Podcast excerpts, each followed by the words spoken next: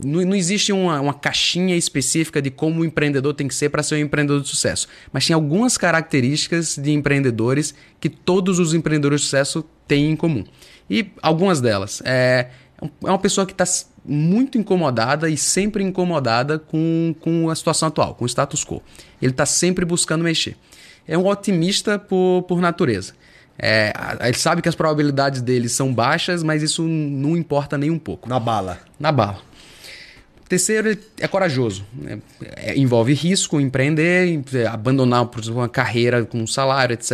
É, exige risco, essa pessoa tem que ser corajosa. Tem que ser muito persistente. É, vai, vão ter altos e baixos.